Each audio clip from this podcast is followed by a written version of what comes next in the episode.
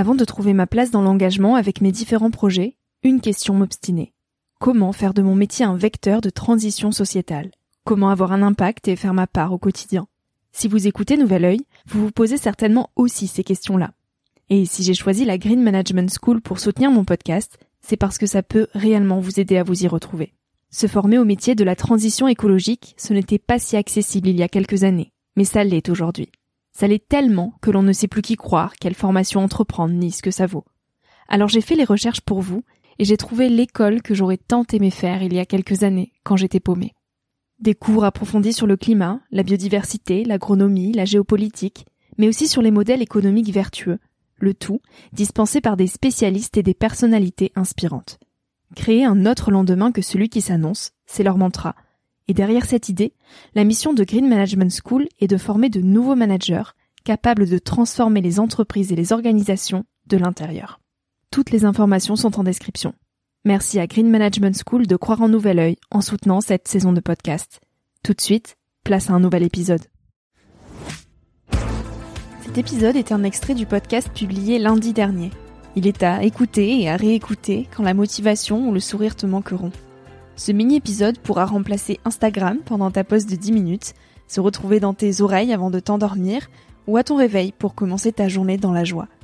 Si cet extrait te plaît et que tu as envie d'en connaître plus sur mon invité de la semaine, l'épisode en entier t'attend chaudement sur Nouvel Oeil.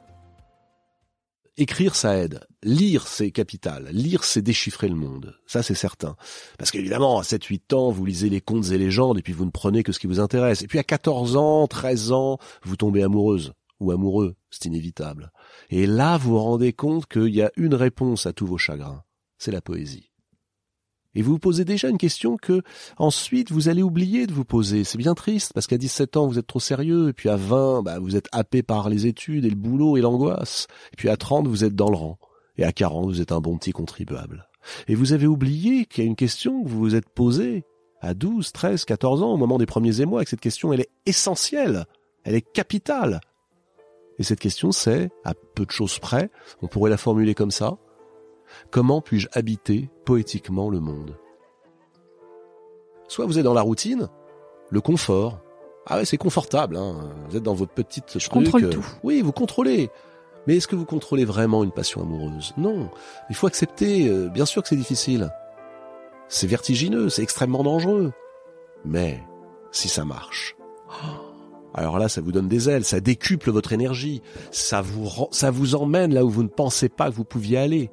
Ça fait de vous quelqu'un qui ose l'aventure. Et surtout, surtout, ça vous propulse, propulse vers des sommets. Ça vous donne une énergie que vous n'aviez pas. Ou que vous ne saviez pas que vous aviez. Parce que vous l'avez en réalité. Simplement, elle est bridée, voilà, les fameux grains de sable, la fameuse couche de poussière. Si vous bridez vos émotions, si vous mettez euh, un petit mouchoir sur tout ce que vous ressentez, on vit à demi-mesure. Oui, et la demi-mesure, bon, j'ai bien compris que tout nous incitait dans cette société à nous y abandonner. Oui, c'est vrai. Mais c'est pas vivre.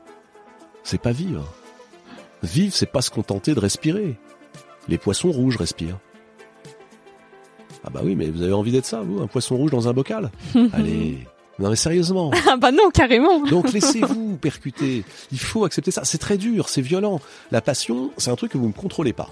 L'amour, vous ne contrôlez pas. Alors il n'y a pas que l'amour-passion, parce qu'en plus, c'est vrai qu'il y a des moments où on est passionné, et puis il y a d'autres choses. Il y a un amour plus moins passionné peut-être, euh, plus beau aussi.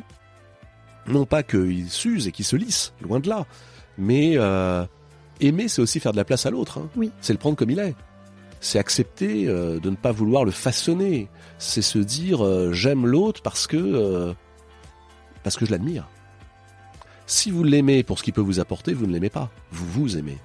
Vous voyez, on revient à cette histoire d'auto-apitoiement, d'ego, de ah j'ai de bonnes raisons, tu comprends. Mm. J'ai été abandonné, Mm. j'ai eu un deuil, une période difficile, mon enfance ceci, un accident peut-être. Oui, ce sont des bonnes raisons. Mais ces bonnes raisons vont vous empêcher de vivre. Non, non, non. Aimez l'autre pour ce qu'il est, ce qu'il va vous apporter, parce que vous l'admirez. La beauté de l'autre, c'est euh, l'admiration que vous lui portez. C'est pas physique, c'est pas plastique, c'est pas que ça. C'est ça aussi. Mais je crois beaucoup à ça. Voilà. Je, je crois effectivement que l'amour mais pas l'amour. euh, encore une fois, c'est pas un amour naïf. C'est euh, ouais, waouh, j'aime, j'aime admirer.